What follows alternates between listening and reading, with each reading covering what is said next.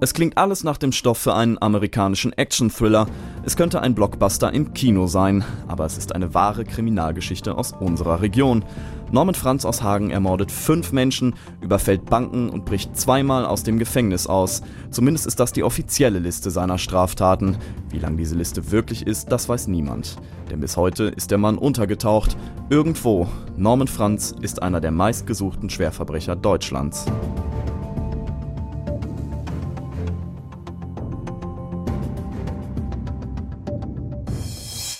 Es ist der 30. Januar 1970. In Neheim-Hüsten wird Norman Volker Franz geboren.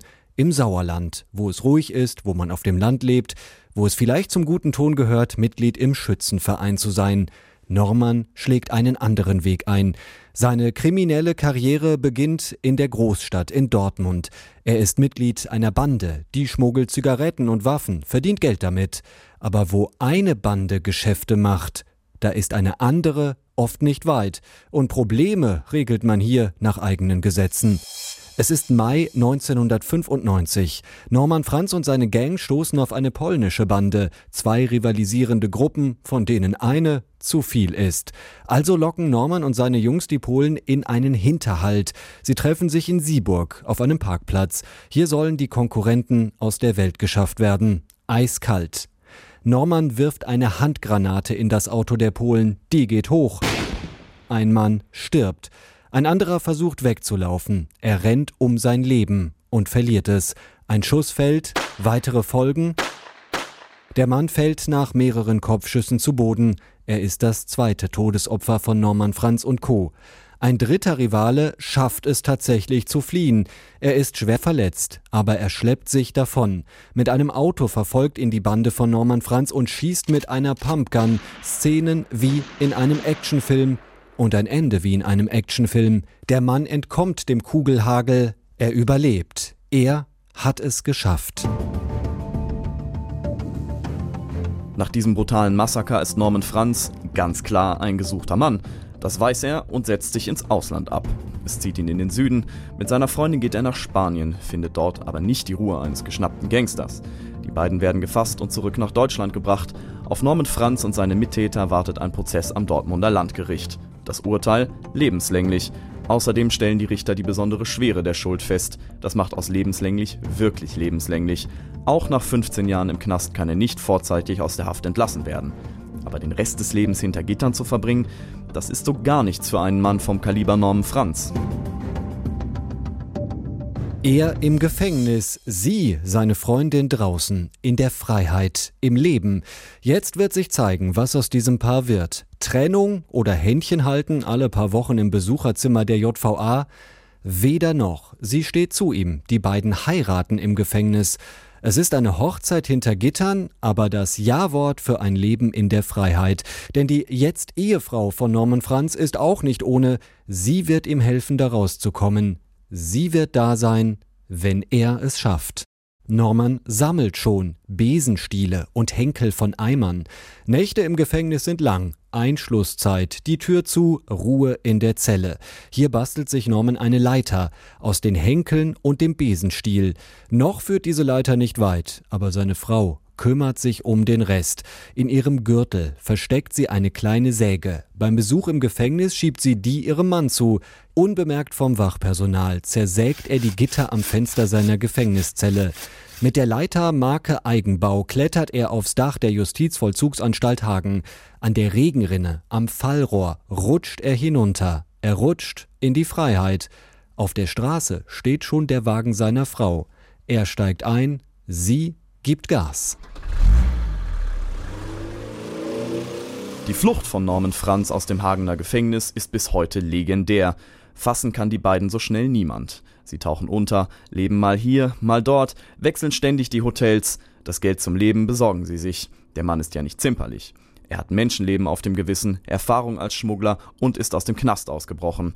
Plötzliche Gesetzestreue steht so gar nicht auf dem Programm von Norman Franz.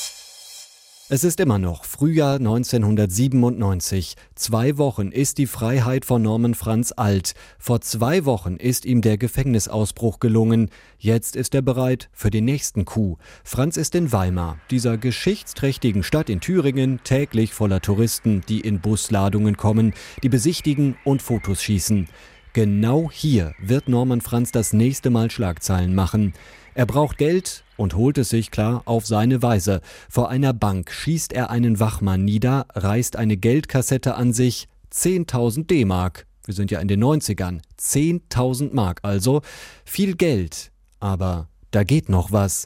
Vier Monate später ist er immer noch in den neuen Bundesländern. In Halle überfällt er einen Geldtransporter. Schüsse fallen, zwei Wachmänner sind tot. Norman Franz ist um eine halbe Million Mark reicher.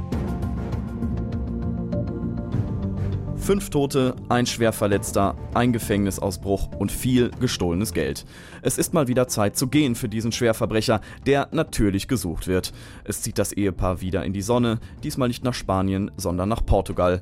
An der Algarve kauft er sich ein Apartment.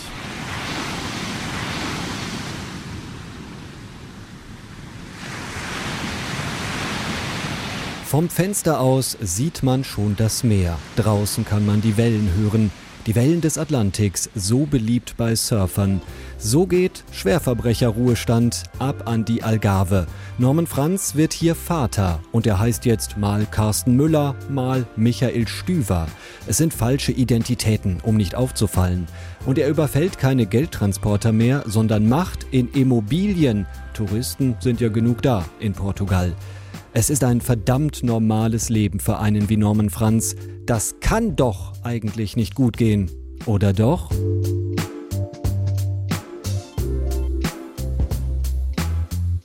Es geht nicht gut. Die Polizei kommt dem Mörder in Portugal auf die Schliche. Bei einer Verkehrskontrolle fliegt seine gefälschte Identität auf. Norman Franz und seine Frau werden festgenommen. Beide landen im Zentralgefängnis von Lissabon. Sie kann ihn diesmal also auch nicht retten und die Fluchthelferin machen. Sie sitzt ja auch ein. Aber am 28. Juli 1999 gelingt Norman Franz das fast Unmögliche. Zum zweiten Mal flieht er aus dem Gefängnis. Wieder sägt er die Fenstergitter durch, dann seilt er sich mit dem Bettlaken ab. Seine Frau bleibt zurück. Ihr widerfährt das, was auch Norman widerfahren wäre. Sie wird nach Deutschland ausgeliefert, kommt in Halle vor Gericht und wird verurteilt. Inzwischen sind 18 Jahre vergangen, das Paar ist längst geschieden, der Kontakt wohl abgebrochen. Norman Franz ist bis heute spurlos verschwunden. Seinen Namen findet man auf der Liste der am meisten gesuchten Verbrecher Deutschlands. Vorsicht! Franz ist gewalttätig und bewaffnet. Er macht rücksichtslos von der Schusswaffe Gebrauch. So steht es im Fahndungsaufruf des Bundeskriminalamtes. Norman Franz wird bald 48 Jahre alt. Durch Verbrechen ist er lange nicht mehr aufgefallen, aber die Ermittler sind auch jetzt, 18 Jahre später, überzeugt davon, dass er noch lebt. Jedem Hinweis wird nachgegangen, für die Behörden ist die Suche noch nicht vorbei. Für ihn bleibt das Leben ein Versteckspiel.